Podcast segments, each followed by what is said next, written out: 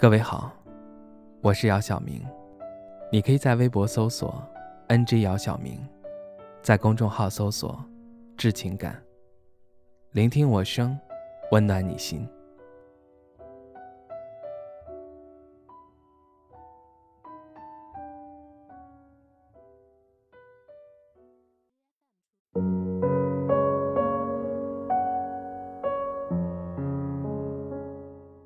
分手多年后，你的音容笑貌以及曾经对我说过的话，随着时间在我的脑海中慢慢的变得模糊了。一开始我以为很难将你忘记，后来我才发现忘记不需要刻意。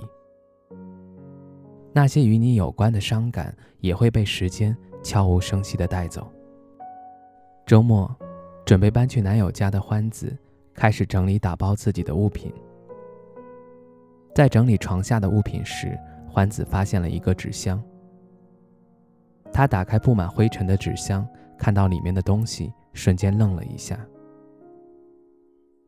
纸箱里的东西都是前男友张先生送给他的物件。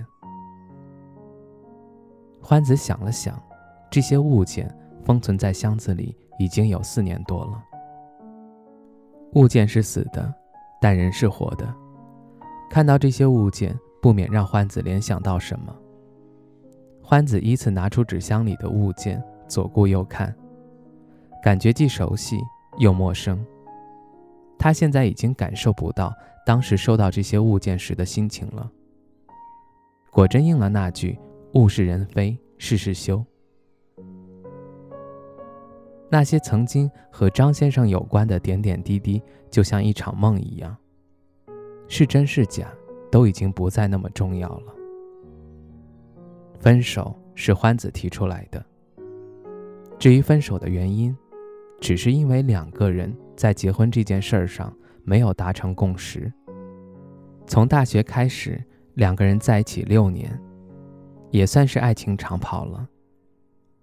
欢子生在一个比较传统的家庭，父母自然是想着他能够早点结婚。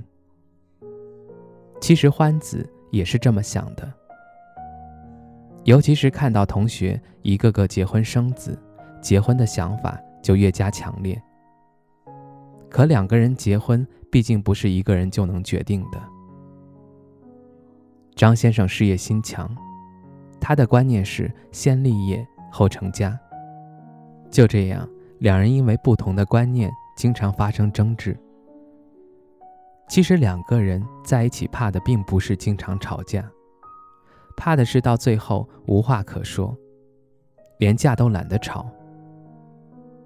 分手那天，张先生默默地收拾完自己的行李，一句话都没说就离开了。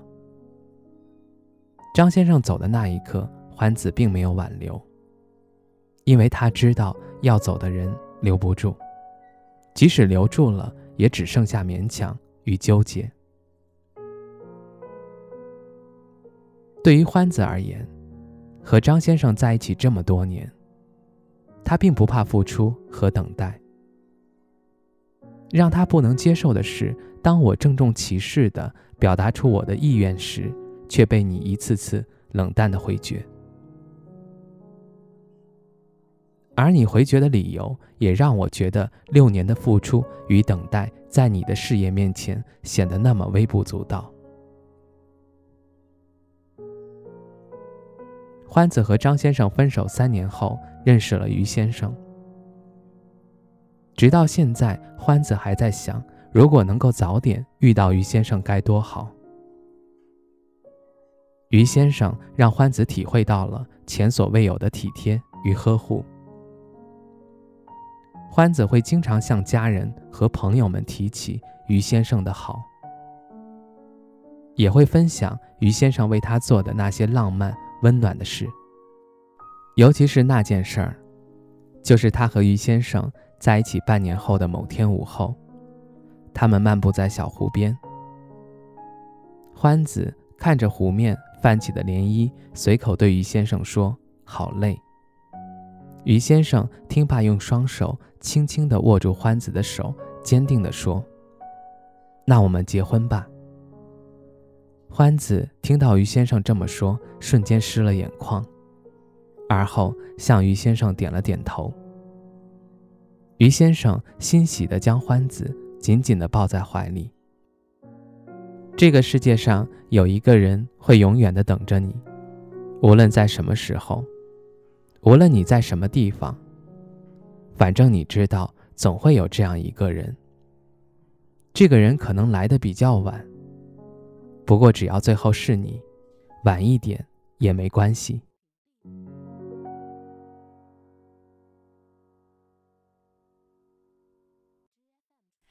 I do，我愿意始终如一，不离不弃，顺境还是逆境，无论贫穷还是富裕。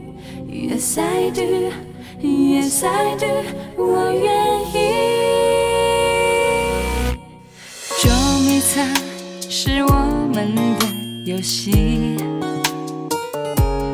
你说蒙上眼睛就拉近了距离，手零点零一，米只为了我要找到你。那是我们的默契，发脾气是我们的任性。你说看我哭泣，又好笑又好气。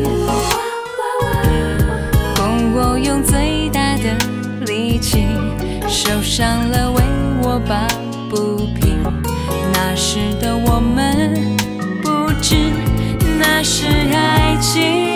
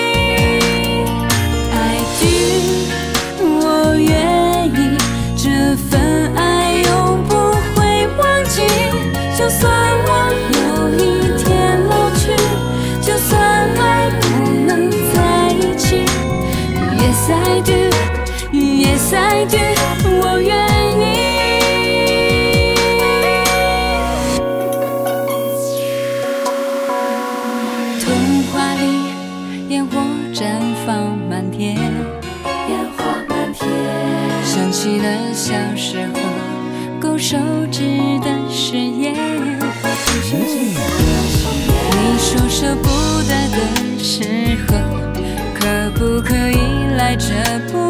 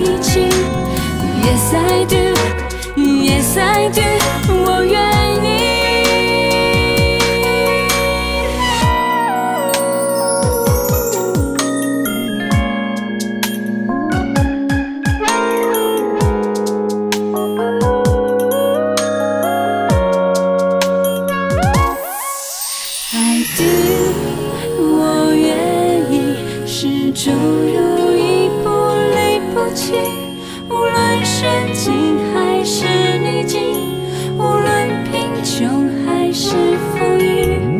Yes I do，Yes I do，我